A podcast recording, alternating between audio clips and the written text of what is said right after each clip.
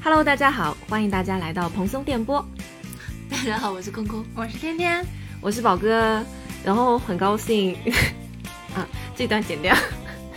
听出来高兴了，然后高兴什么东西呢？呃，就是上一期我们很离谱的那个口红试色音频，没想到还有十几个朋友点进去听，然后谢谢你们的宽容。他们可能想看看到底有多荒谬。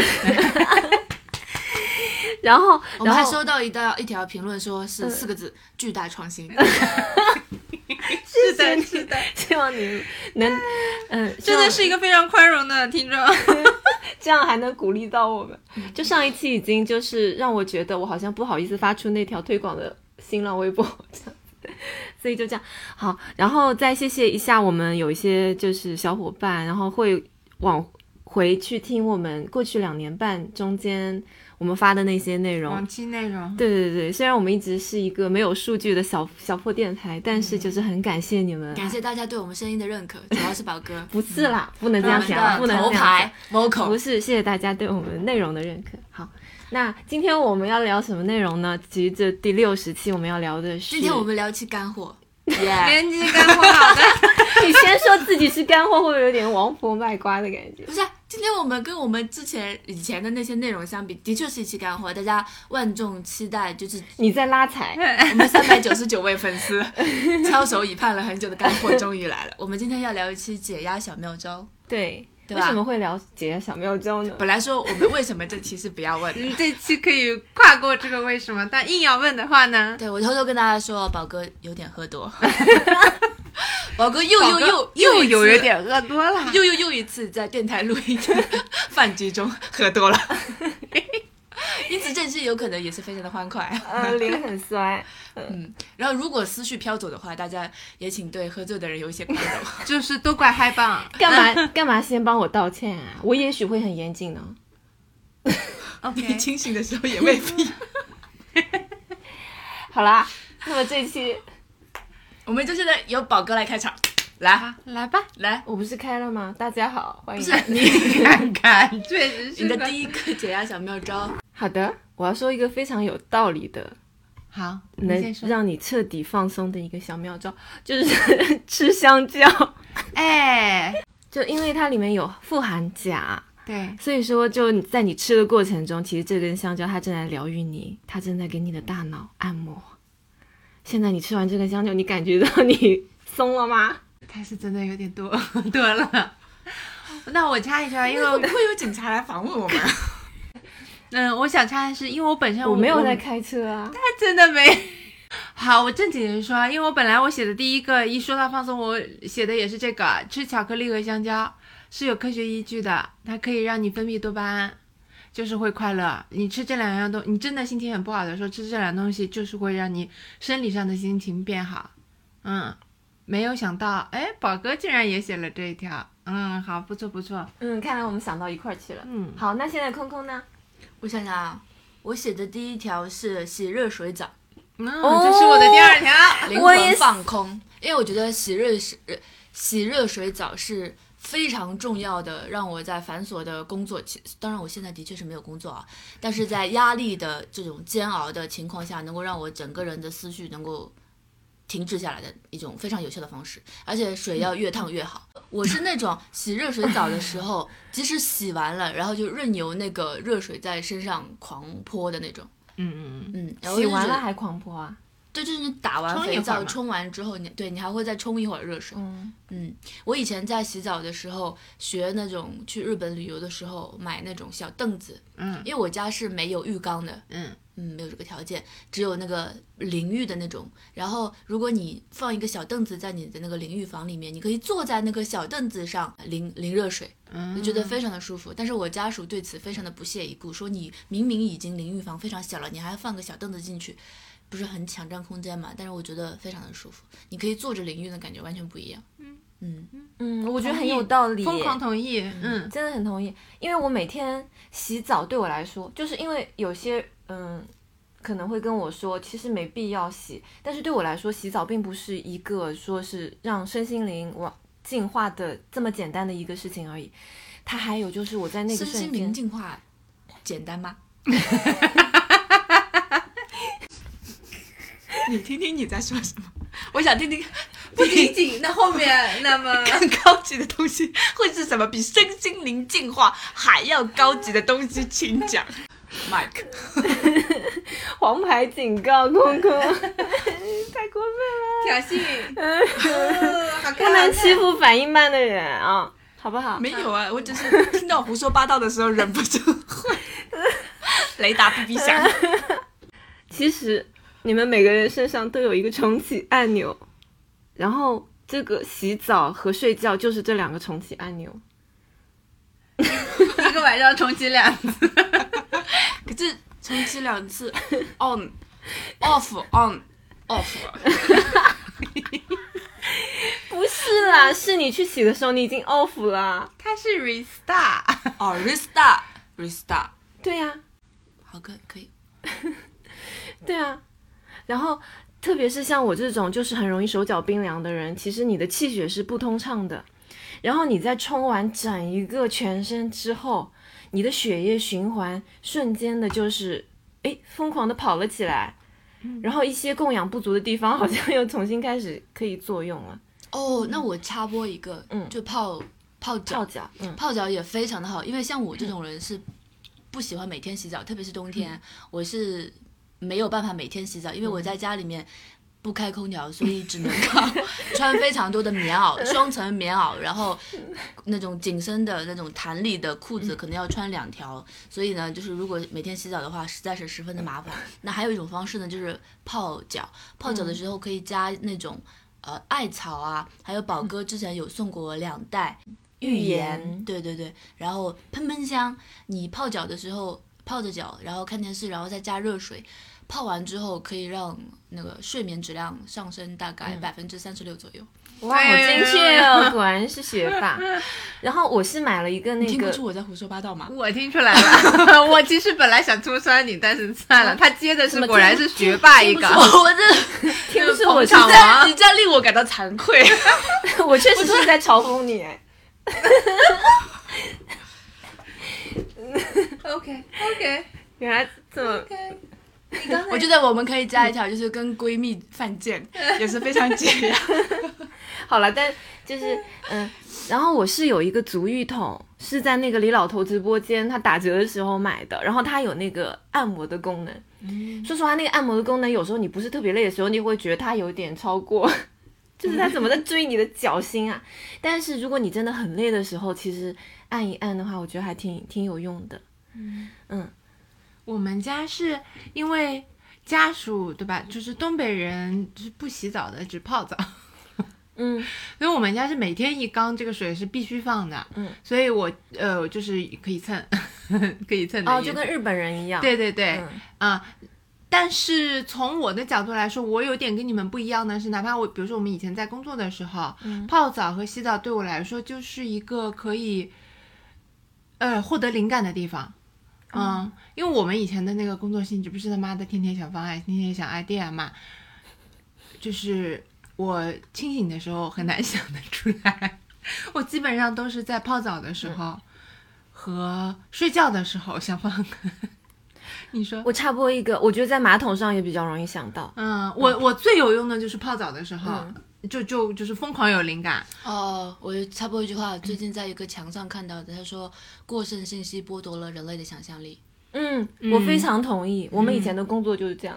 嗯就脑子里面灌满了各种有的没的各种杂音。对，所以你就是泡澡的时候就完全放空，反而能想到一些东西。对嗯对，嗯，然后我这里就还有一个小妙招，因为我们家不是是是浴缸泡泡澡的嘛，嗯，然后以前呢就是非常痴迷追求追求那个泡泡，啊，可可爱爱的。对，就是你知道以前看电视剧，看人家美国的美剧里面，嗯人家都是那种半的缸的泡沫的什么优雅女士在那里以，前去国外旅行的话，就会买那个店叫什么 Lush，嗯，对。嗯，我后来就是我回来也是买 Lush 的，但是呢，Lush 它的问题就是它的那个泡泡，它是这样的，你香喷喷归香喷喷，泡泡归泡泡，它是两种两种球。嗯嗯嗯，然后呢，泡泡的那个球呢，它其实是必须要用花洒的那个水打上去它才行的。嗯，我懂了。对，但是我之前我们家最大的问题就是我没我的那个浴缸旁边的那个水龙头是不具备这个功能的。一个水柱的呢？对，所以我就只能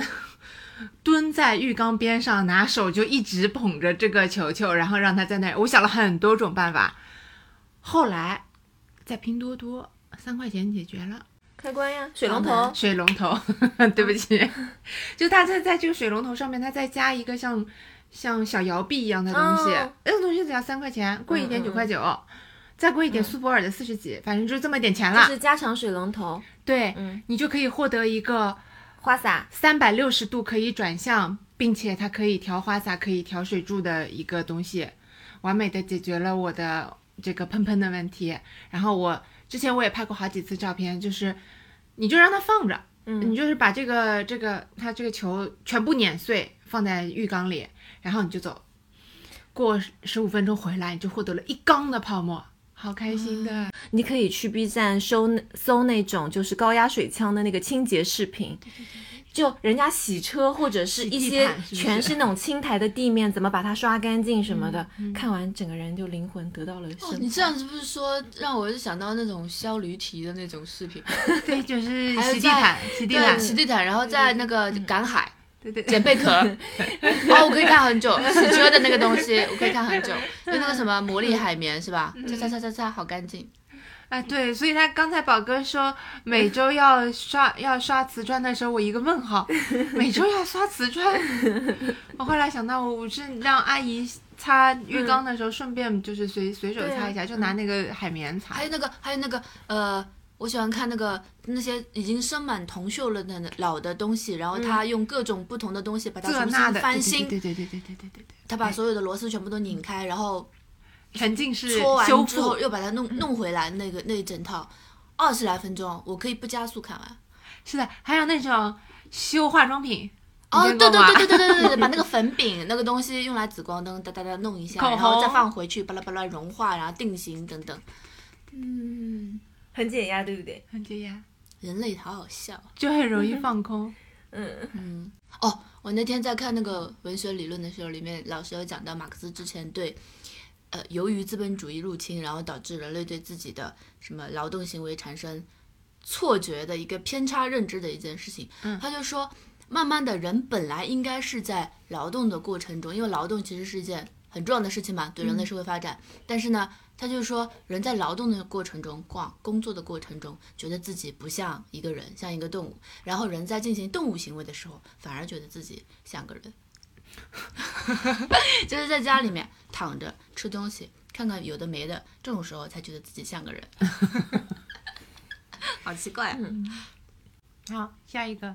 啊，跳操，嗯，跳操，因为我觉得，呃，人在做很多有的没的各种事情或压力非常大的那种过程中，人的脑子里面是属于一团乱麻、堵牢的那种状态。嗯你是力量放不出去。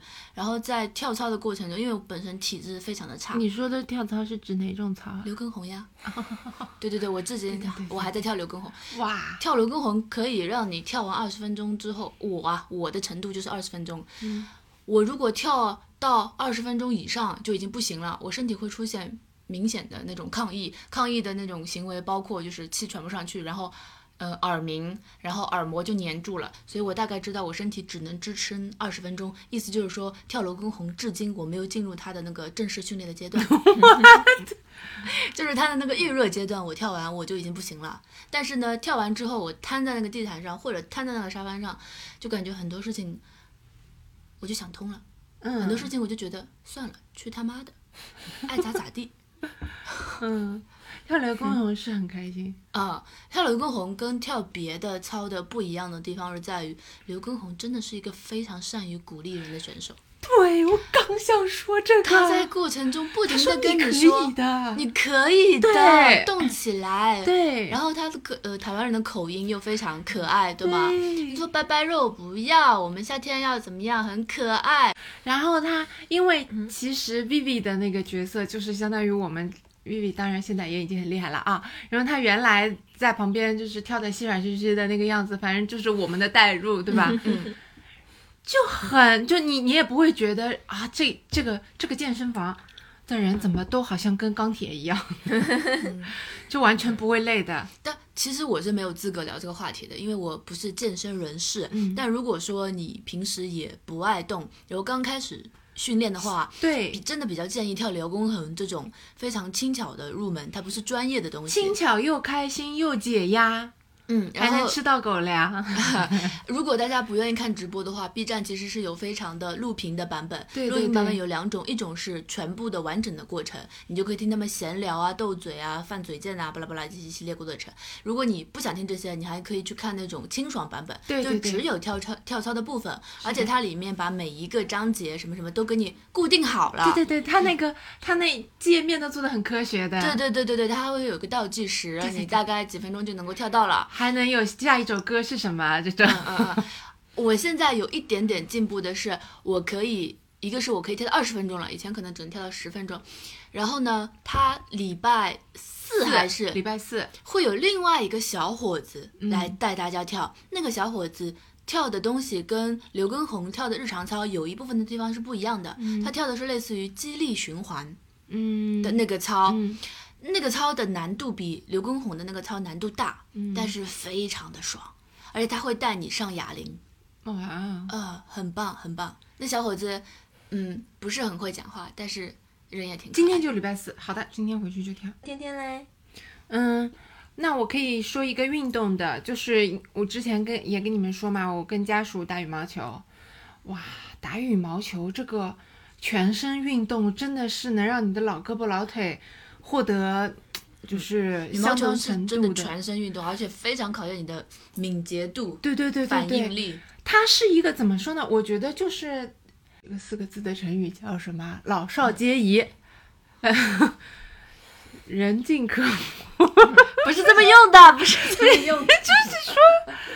就是谁谁就是你快速可以上手哎哎，不是，就是说它的强度，对它的强度，你可以根据你自己的灵活的去来来调。控。嗯那你可以轻轻松松的打这种快乐的球，你也可以打那种强度非常高的，就是可抖音打开来看一会儿男林丹生打跟女生打是真的完全两个不同的概念。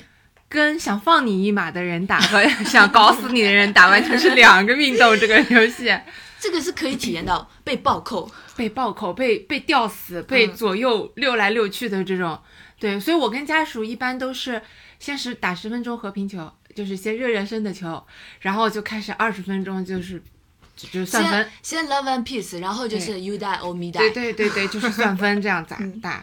我只赢过他一次，呃历史上我只赢过他一次他还真。不放水啊！不是，那说明他体身体还是可以的嘛。哦，他可以，他他可以，嗯，但是嗯，我们两个人确实，我们打了快有一年了，嗯，确实就是你这个技术还是打跟不打是有区别的。嗯，我我我讲一个，就是同学们，同学们啊，我以前也是跟我家属，他也很喜欢打羽毛球，因为他这个东西买装备什么之类的也不贵，嗯，是吧？对，场地什么之类的，老少咸宜。老少哎老少咸 好可以，老少咸宜。我跟我家属之前最早开始打的时候，我只能打十分钟，嗯，所以他就觉得跟我打非常没意思，嗯然后他就会只能约不同的人来跟我们打。我们当时约到了一个选手，她的名字叫做小仙女。不要以为她叫小仙女，她就是真的小仙女。不，她非常的狠。她是我们所有那个群里面扳手腕第一名，臂力惊人的一位女子，之前呃参加学校的羽毛球赛拿了冠军，赢了一箱牛奶，作为她的事迹跟我们吹嘘了好多遍，反正就很厉害。自从我跳了刘畊宏，能跟上她的脚步了。他会约一个呃学校的呃羽毛球场地跟我们一起去打，他不屑在那种露天的场合打，他是专业的，you know，嗯，听出来了，嗯嗯，毕竟有一箱牛奶呢。不是，他是真的还蛮厉害的。有一次他跟我们去打的时候，那次我坚持到了整场的最后，就是一个半小时。嗯，虽然中间我们是有轮换的休息的，但是呢。我我中间还是打到最后，我还没有完全脱虚。我第一次跟他打的时候，就是整个人就无法动，没有完全虚脱。没有完全虚脱，不是动弹不得的那种状态。然后他就说：“哦，没有想到空空你是怎么？难道是进步了吗？” 我说：“我在跳刘畊宏。还能 call back 哇！好，我来讲你讲完了吗？嗯好，那我来讲一个哦，因为最近其实就是我唯一有在做的运动，除了那个瑜伽、散步，还有就是 sports。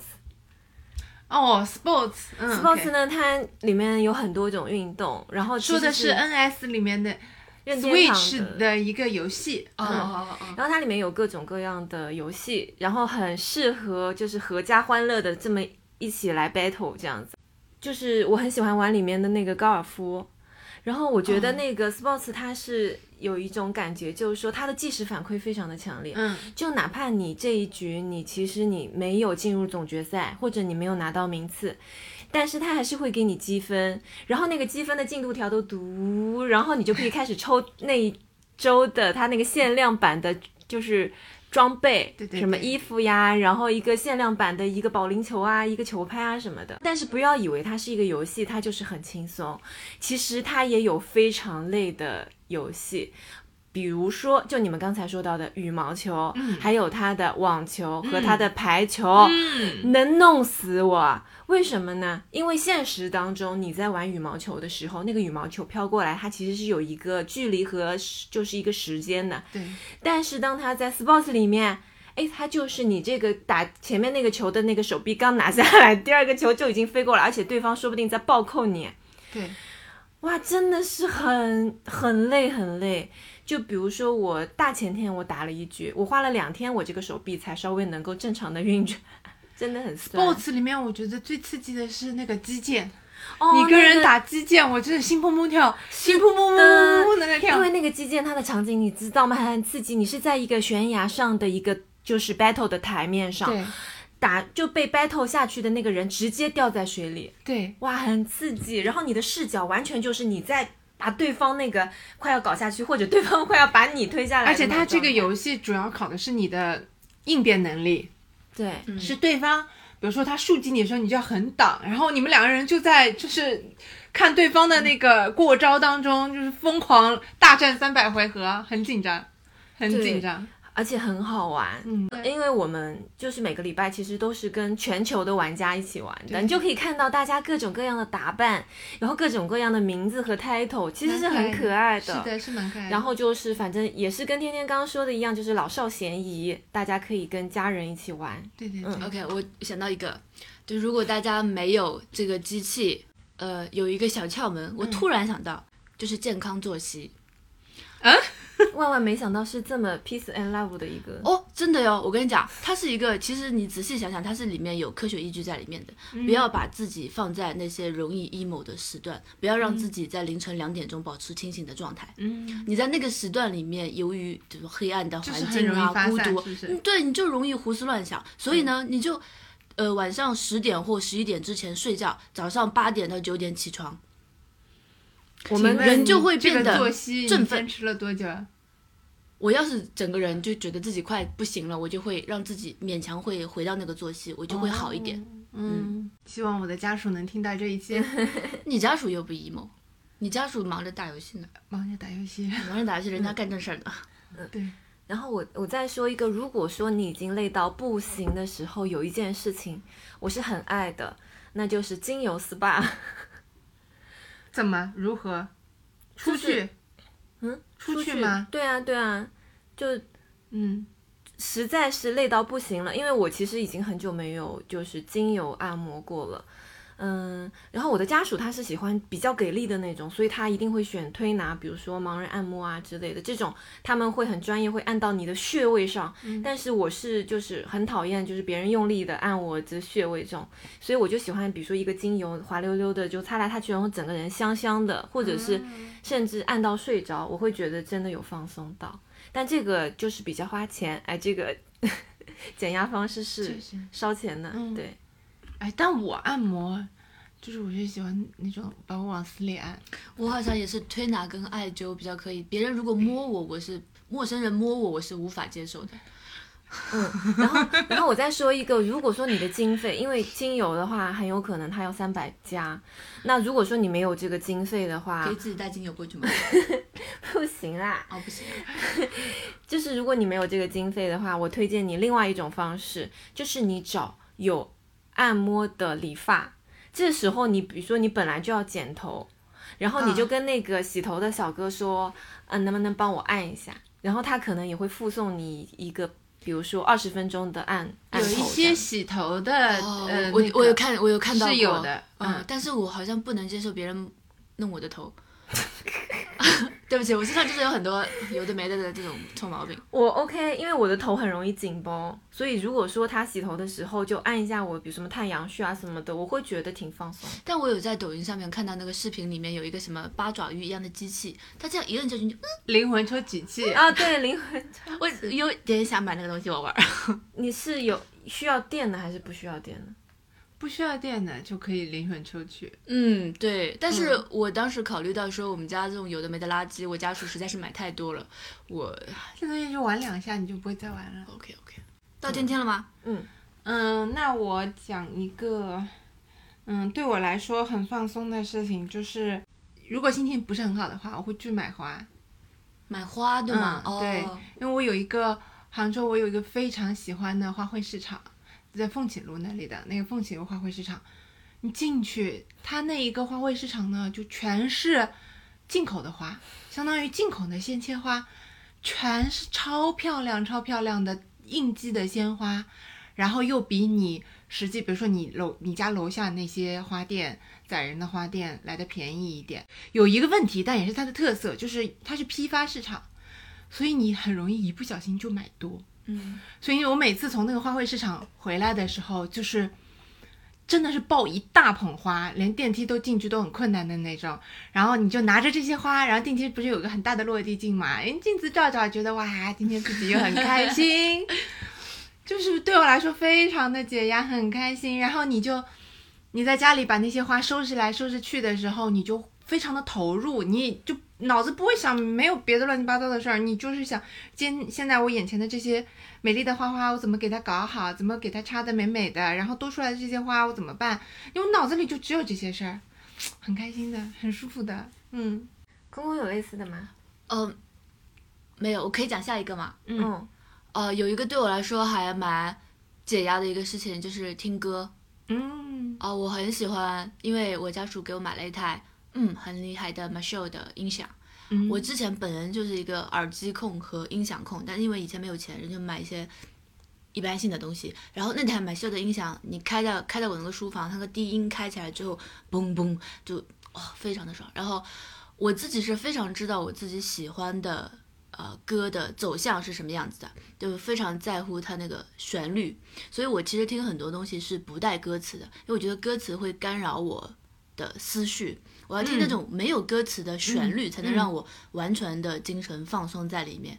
我今天这期的话，会用我最近很喜欢的一个曲子作为音乐背景音乐，希望大家能够喜欢。嗯。好的，那期待一下，嗯，大宝哥，那然后就是延续刚才空空说的这个话题，就我之前工作的时候，有时候会觉得，比如说一回到家你就累到你就不想不想洗澡，不想动弹，但是又会觉得女生嘛不卸妆的话不是很伤皮肤什么的嘛，你就要鼓起一股子劲，然后站起来去继续去洗脸啊、刷牙这些。这个时候我就会打开我喜欢的一些歌，因为我觉得那些有，比如说有古典的、有节奏的歌，它能把我就是好像牵动起来，把我整个人的精神再重新吊起来，然后可以去完成那一系列的梳，就是洗漱啊什么的，然后再去睡觉。嗯嗯，所以就是对我来说也是一个就是让我打起精神来的一个方式。嗯嗯，那我说一下，就刚才嗯，天天有说买花，然后我想说，其实买东西在很多状况下，其实都是让女生解压的一个很好的办法。但是你如果说你的压力过大的时候，其实有时候你很容易买到你不需要的东西，或者是太贵，或者是你一打开它就不能再退货的东西，你可能连后悔药都没有。所以说呢，我这边我要重新去推荐一个我之前推荐过的一个嗯东西，它就是那个优先试用吗？，对优先试用，因为是这样子的，因为它呢淘宝的那个服务吗？对，就是你可以从那个手机淘宝，然后我的淘宝里面有一个试用领取，然后进去。然后为什么我比较推荐这个入口，是因为这里面的东西，它有很多其实是就是牌子都是我们耳熟能详的。但是它的价位非常的低。那它基本上大部分的东西，我观察了一下，都是在十九块以内。那么这就造成你，如果说你要去试用一个东西，或者是你今天想要发泄一下，想要买买买的这个劲头，它不会让你那么后悔。还有就是，比如说你想要尝一个什么饮料什么的，你你当时你就特别想买一些肥宅快乐水啊什么的，你也不不至于一下子就买了十二瓶一一整箱那么多，你可以就买来开心开心。有时候真的是这样，就是你在下单的瞬间，你突然好像就释怀了一点点。但是如果就是你、其实你的心情就是想买个快递，对你就是想买个东西，你想有个盼头，你想有一个期待，然后或者是你忙完一天，你觉得我好想犒赏自己那种感觉。对对，那这种可能在你，你比如说在这个试用频道，你可能买个五六个东西，对对对，都不及你可能在一个很贵的一个品大的品牌店里买一个化妆品的那个价格，但是你就发泄出来，你就会觉得哦，我今天好像可以放松下来睡觉了，所以这个是我推荐的。哦，然后我刚才讲快递的时候，嗯，我现在是这样的，我之前，我现在是这样，给自己每天相当于一百块钱随便乱买的乱买的 随便乱买的这个额度，嗯，就是只要是一百块钱以内的这些东西，今天心情好。看了这东西想买就买了，我不纠结啦，嗯我就是就是免密支付，就立刻一个两秒钟就结束，嗯，很快乐。好，今天还有吗？我们刚才说的是没关系，买东西对不对啊？买快递对不对？嗯，那我可以再补一个哦。那我就是说，我要说的这个宝哥肯定很有共鸣，就是收拾房间。嗯，我压力非常大，或者就是，或者就是要开始一件非常正式的事情之前，我必会做的事情就是开始东摸摸西摸摸，就看自己家里这个角落很不顺眼，一定要把它收拾干净。正事正正经的正儿八经的事就不干了。就没有任何时候比现在更想收拾家里了。对，就是此时今天此刻此时此刻，今天这个抽屉我不不玩不搞好它。杠上了。对，我现在二话不说把这个抽屉全部倒出来，就我，这个路，我，好有好有魄力哦。我就是这样，我不管。我上一次上一次还更有有魄力的一件事，上一个有魄力的事情就是我把我们家一百多件 T 恤全部衣架拿下来重新洗了一遍。为什么啊？就是换季嘛，但是因为我们家是没没有换季这个概念的，但是比如那个夏天的 T 恤就放那边放了有大半年嘛，就觉得它们有点灰，哦，然后就好看，越看越不爽。可能那天后面还有个什么重要的，可能要准备考试什么之类的吧，就是越看越不爽，什么事也不想干了，就就只想拆衣架，非常解压。嗯，非常容易获得满足感，嗯，廉价的满足感，但是很快乐。而且它能让你的家就是更加焕然一新。对你，你你家里原来你就觉得家里好像这一块那一块上面都蒙了一层灰，你现在就是相当于你把这一块搞搞搞干净，哦，心情好的不得了。而且啊，整理完以后啊，你每次打开，你重新看到那个角落，你会觉得我怎么这么棒我啊？这是我，不愧是我，我也太棒。然后，因为你理完的地方都是很井井有条的嘛，嗯然后是很符合你的使用习惯的。你但凡下次再放进去的时候，你就哎，这个谁想出来这个小这个天才，收纳，这个动线，对这个干净程度，也太合理了吧？是谁？是谁？哦，是我。是谁这么科学？真不愧是我 对，啊！觉得，然后我跟大家分享一下我最近嗯做的一件事情，就是因为我家属非常喜欢喝可乐，嗯然后我们家哦，我有看到你的那个视频，对我们家有的可乐是有一层，嗯我们家的冰箱有一层是用来放它可乐的。然后那个可乐呢，就有一个问题，就是，嗯，它是一个平层。然后我们家的可乐呢是四箱四箱往里面倒的。那么你拿完门口的那一排之后，你每次打开的时候，你就要往里手够一够里面的那些可乐。但是呢，我们一般吃饭的时候都是我坐在冰箱这一边，然后家属要拿一杯可乐的时候，我就是得。就是腰部发力，抓抓住我这个 这个桌子的边缘，就是做一个危险动作，然后我就很烦，我就在想怎么办，然后直到被我发现了，它有一样东西，就是不知道你们有没有看到过便利店里面，便利店的那种冰柜，自动会自动捕跑获的那种。那个。对，我就在想这个东西是怎么搞的，然后我在淘宝上面看到了供应商，我就定做了一块，可以放在冰箱里啊。可以放在冰箱里，它是根据你给它的尺寸，它给你定做的，它就相当于它有一块有一块板板，它那个板板上面是无数的很小很小的滑轮。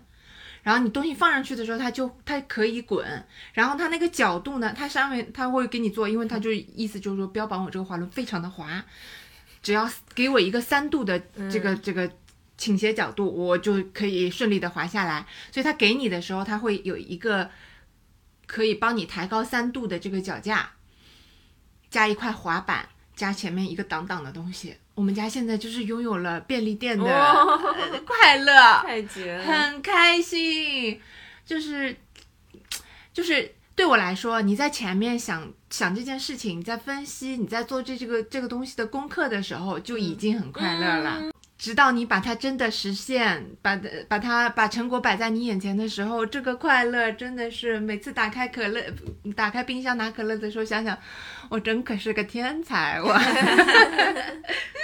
很开心的。嗯还有就是，我有另外一个角度，就是如果你的房间它比较凌乱，嗯，其实本身也会给你造成一一定的压力。对，所以说你哪怕不是把它整得像天天刚刚说的那么有技巧，或者是特别科学，你顺眼一点，其实你的心情也会好一些。对，那么我再来说一个天天肯定很有共鸣的事情，那就是跟小动物玩。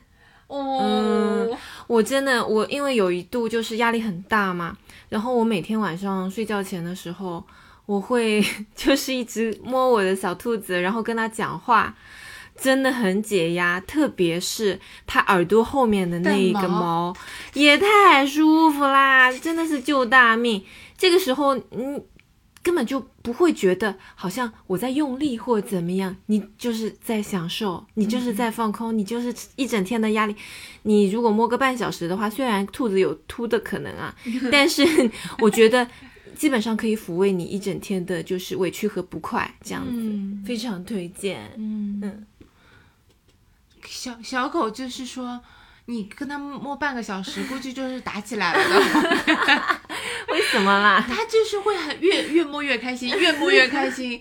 它就是啊，你还在摸我，今天发生了什么事啊？你有这么开心吗？然后那我来跟你玩一玩。他就是这种，哎呀，笑死！你到后面就要跟他打起来。然后你摸他的时候啊，你就是哎呀，可爱是真可爱，掉毛是真掉毛啊哦你。我摸他的时候，我就旁边放一个垃圾桶，边拽边摸。但是我的小兔子就是你。摸着摸着，不是都把它裸到它的屁股那边吗？然后一把的就把那个毛就是拽到旁边的垃圾桶，啊拽的那一下它会发火，它会生气，它想说原来你另有所图，就是那个会突然瞪我。那我们是每摸一把就可以到垃圾桶的程度。我 真的很会掉毛，现在换毛哦，摸小狗呃摸小动物真的好开心，好治愈。对小动物真的太治愈了。嗯，这个也是我。就是，但是呢，但是还是要重申哦，我的观念始终是，如果你没有足够的精力和经费，你就还是先不要养，或者你先去做下功课再养。你先去摸摸别人的吧。对我就是非常推荐你们去撸朋友的，或者是你们去，比如说猫吧或者是兔子吧，去就是这种咖啡店去玩一下小动物，或者你再不济你就云养嘛，你就是在小红书上面你关注很多你喜欢的小动物，然后先了解一下怎么养再说。嗯，反正就是光是看视频，有时候都很可爱。你想想看，你想想看，天天和空空每天看花花的视频，那么开心，也很解压，对不对？推荐大家搜一下花花的视频，我觉得花花的长相跟普通熊猫的长相是不太一样的，就是没脖子。就是特别可爱被压，扁了一样，哦很像一个它没有卡通的。成人猛兽的那种凶狠完全没有。对他的他的那个那个嗯，就是介绍，每个小熊猫不是都有一张卡片介绍的嘛？人家都是这那，就是写的很专业，那叫什么什么短平炸毛这样。嗯，很可爱的。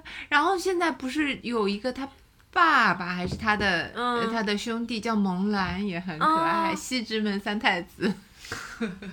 那个是是很？猛的，嗯，北北京的，京的对对对，很猛的一只大熊猫，看看也很开心。哇，每天看大熊猫的视频也真的是很开心。对，可爱的小动物真的可以拯救你一天的坏心情哦。对那我讲一个，就是既然就已经聊到看视频了，嗯追番也真的是太开心了吧！追好看的番，我昨天开了一本新番，但是是是动画啊，就是快乐了一晚上，好开心啊、新的一呃四月番叫《跃动青春》，很好看。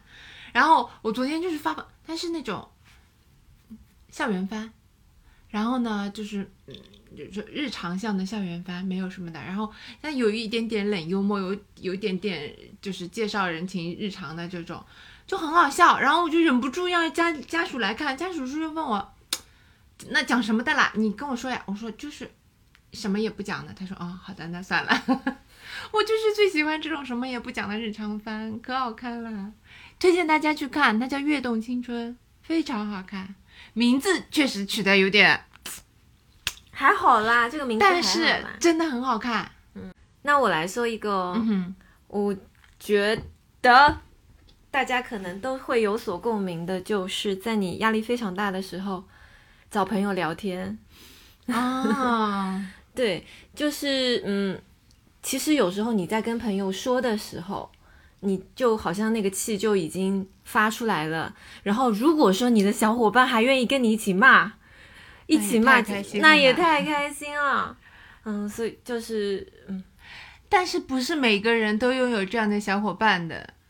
嗯，所以我又想到，如果说你没有这样的小伙伴，或者那天你很 emo 的时候，已经半夜三四点，你没有办法在线上找到一个人跟他一起聊这个事情，那么有一个备选方案，就是你打开一个文档，然后你把你所有的话都输进去，你就会越写越 emo 哎，越写越委屈啊！我会的，我会越写越委屈。我遇到事情一般是不会找人家倾诉，也不会把具体的事情写出来，但是我会描绘自己当下的感受。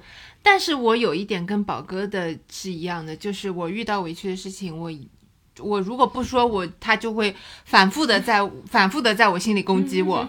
但是如果我说出去，我就忘了。我我的方法是，就是我也不是完全不找人沟通，但是我会找有可能能帮我解决这个问题的人。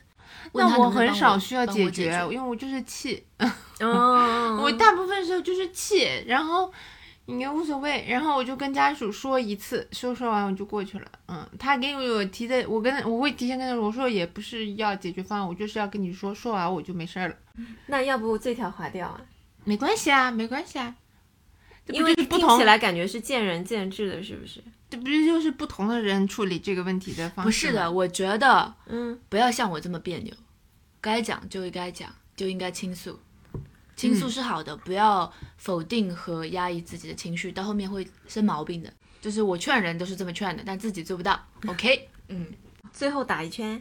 哦，录歌，你们会录歌吗？我 你展开讲讲我听听。录歌跟 K 歌不一样的地方，就是声音难听也不是特别大的关系。我觉得，比如说我自己对我自己的声音其实是持长期的鄙视的，因为我自己年纪也已经，首先一年纪也已经三十老多了，然后第二呢，本人的不管是人设还是外界跟人家相处的那种行为模式，都是一个非常冷淡、高傲、孤僻的一个人，但是声音呢，还有点像童音，就是。就跟我自己对自己的认知是完全不符的，所以我有很长一段时间对自己声音非常排斥。像以前去工作、开会、宣讲的时候，你拿上麦克风，你气势弱掉两倍，对，就不是一个成年女性、成年职场女性，就是干练洒脱的在跟你介绍这个项目方案的这种感觉，就很像一个学生在跟老师汇报说：“哈，你看一下这个东西怎么样嘛？” 我声音很适合撒娇，对不对？我的嗯，对对对对，所以我有很长一段时间还是蛮排斥自己的这个这个东西的。但是我觉得录歌它其实有跟跳操一定上面的原理的类似，就是把你身体里面所有的气给卸掉。嗯，不管是怨气啊、怒气啊，还是各种情绪，他其实在心好像堵住了什么东西，相当于气流，用唱歌的方式把它排掉。然后唱到后面，比如说有一些高音的部分，唱完之后脑子缺氧，哦，突然之间什么都不会再想了啊！之前有个梗，有没有看过吗？为什么文艺青年想要去西藏？去西藏就会显得比较的快乐，感觉到比较的幸福，因为西藏是高原缺氧，人在缺氧的状态下。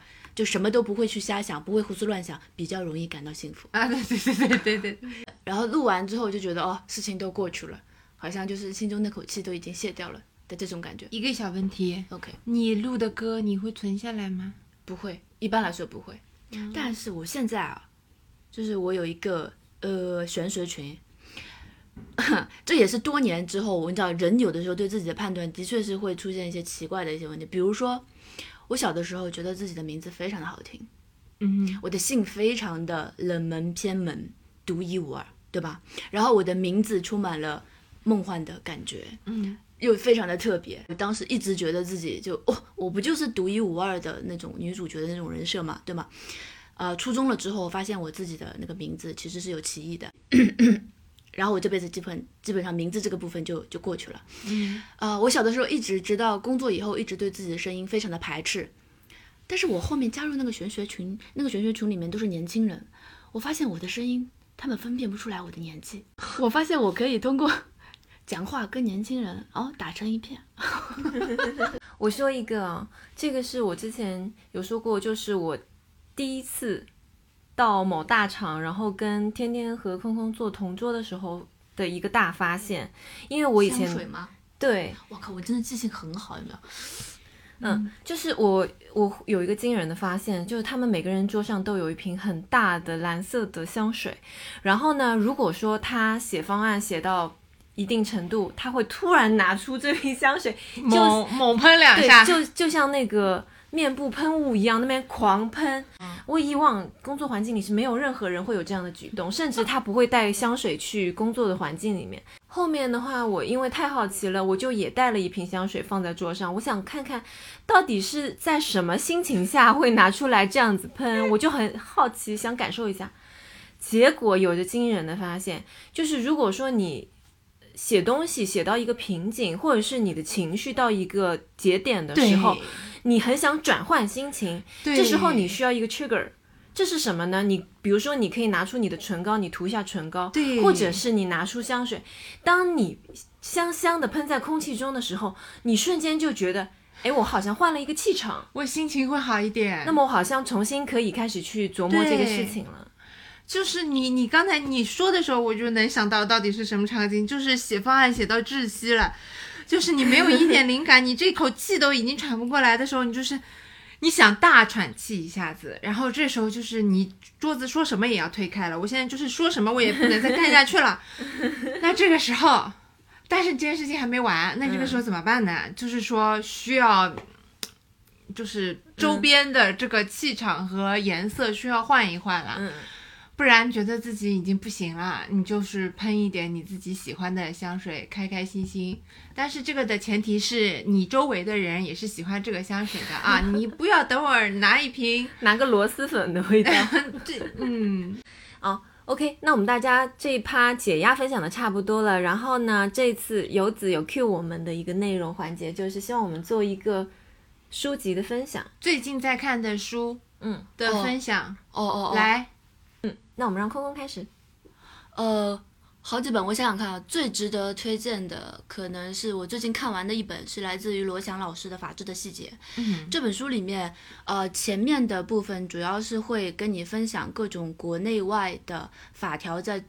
在面对一个是法律精神的一个整体的一个梳理，还有一个就是不同的案例的情况下，国内外对于一件事情的判断的原则和一些呃很多细节上面他的一些态度和见解，基本上是一个很公正、客观，努力让自己能够达成社会民众对于法律精神的认同的这个角度去讲的。所以我觉得这本书还是很不错的。很不错的地方在于两个点，一个点是它前面，比如说我稍微分享一个小点，就是前面它有一篇专门是讲性性犯罪相关的一个东西，比如说在国内他们是呃，在国外他们是不愿意用强奸。猥亵这类的字眼来定义犯罪的，他们用的就是性犯罪。类似于这样的字眼，因为强奸这个罪名其实对于女性来说就是带有伤害性质的，嗯，对，所以国外其实在这个上面，我觉得还蛮人性化考虑的。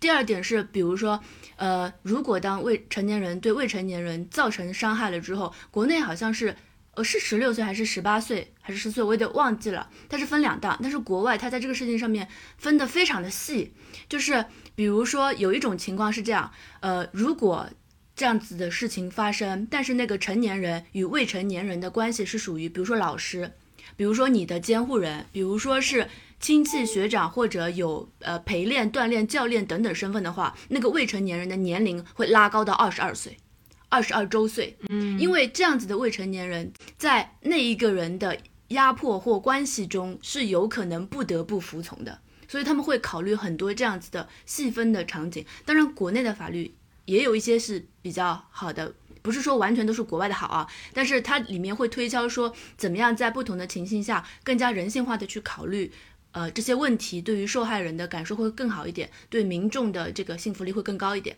还有一点更精彩的部分是，他前面讲的是法条，他后面讲的全部是哲学，嗯，就是罗老师真的是他是柏拉图的信徒吧？我觉得他里面有。呃，带呃，他在 B 站里面有一个视频，专门是带同学们读柏拉图的《理想国》，里面讲苏格拉底跟他的那个学学生的故事等等。那个系列都很好看。呃，当然我我是真的没有看下去哈，但是我在看那个书的时候，就觉得非常的非常的棒。呃，它里面讲的深入浅出，不像那本《理想国》里面的那些东西一样，有点太深奥了，我看不懂。而且我之前在学那个文学理论的时候，那个杨宁老师之前也说过，他说一个人到底有没有读过哲学，你就听他里面讲的话里面会出现“他者”两个字。嗯，嗯，我当时 啊，对那个罗翔老师这本书里面就会出出现这样的概念。我在看那个最近看了大概二十页的那个上野千鹤子的厌女里面也出现了“他者”，嗯，所以他们都是会研究哲学那部分人。后面还有加他在不同的大学做宣讲的时候的演讲的翻译成的稿件，呃，我就觉得非常棒，所以我把那本书看完了。那本书其实还蛮厚的，但是我看完了，你可以不用一次性看完，因为它里面特别是到后面哲学的部分，你是需要慢慢的看，慢慢的消化的。我还做了一下笔记，有哦，它里面有句话说的也挺棒的，他说黑格尔说，人类从历史中唯一得到的教训就是从来不接受任何教训。在他这么重磅的。分享后面我要接一个什么才不显得我很浅薄呢？那么就是同样一本来自于空空送给我的书，强烈推荐这本，强烈推荐这本。空空送了我两本书，一本呢是，一本呢是，嗯，饶平如先生写的，他跟他老婆的事，嗯，事迹，就是从他们从相知到最后的。所有的事迹，然后他是连画带写的这种方式写他们非常日常的生活。空空这种冷酷的人，看第五页泪流满面。我就是刚才也说过了，我连看动画都是喜欢这种看日常番的人。这本就是你肯定很喜欢，就是完全击中我，就是你一点点翻就好开心哦。你看他们，而且因为他。就是这，呃，他跟他的老婆都是大户人家出来，然后中间人生又很有波折，然后你又写两个人怎么相持相扶，相濡以沫，就是很感人。刚才我们在吃饭的时候，空空又想了想，天天让我分享一个其中让我感感感觉到很很泪目的一个画面，然后我讲着讲着就哽咽。对，讲着讲着，哦，到了我给他递纸巾的环节，真的也 怎么会有这么一天？对，非常的好看，推荐大家买来看看，就是非常推荐。对，而且平如先生已经去世了，而且嗯，就是他们两个人都已经去世了，嗯，蛮难得的，我觉得真的非常难得。哦，这本书里面有一句词是专门，呃，是白居易还是谁写的？但是是平如先生送给美美棠的，嗯，就是说相思始觉海飞深。哎呦，在日常里见到人心的深情，我觉得老师很治愈。我觉得他他真的很深情，而且他不只是深情，这两个人给我的感觉真的有一点，就是他在一开篇的时候就里面有讲到，他们其实从那么好的家世、有钱又有文化的家庭，因为战争的坎坷，进入非常落魄的那个境地。然后他们当时住的那个房子只有四块面板拼起来的那种，外面风风吹雨晒，里面就哗哗作响那种。一般来说，人就会觉得很抱，他他就不抱怨他，不抱怨。然后当时那个采访他的那个谁就问他说：“你为什么不觉得什么贫贱夫妻百事哀呀、等等？”然后他当时有说：“他说，他说那些充满诗意的人看什么都是诗意的。”我就觉得哇，这个老师真的救了，哎就是你就是会感觉到这种平和的人。生活里带来的力量和智慧，你就觉得他很不，错。他用他心中的浪漫主义抵抗整个世界。对，哎，他有一点之前海清的那本电影的那个感觉，那本电影叫《引入尘烟》，是的，哦哦，很像。明明只有黄沙，只有稻田，都是泥土，肮脏不堪，但是非常的浪漫。对，嗯，好的，哦，好，可以，可以，可以，可以接上了，可以，可以，可以，可以，可以，可以。接上了。你好还，有要推荐的吗？没有啊？好，那今天我们就聊到这边喽。如果大家有什么解压小妙招，也欢迎给我们留言。如果喜欢我们的节目，也欢迎你们推荐给你们的朋友们。嗯，欢迎你在喜马拉雅、小宇宙和 Podcast 上面给我们评分。嗯，好的，拜拜。谢谢，拜拜。拜如果我有新的看完的书再推荐吧。啊，对，还有就是你们如果说有想听其他话题，也可以给我们留言，可以 Q 我们，像游子这样。那游子工作顺利喽。好，好的，拜拜，拜拜拜拜。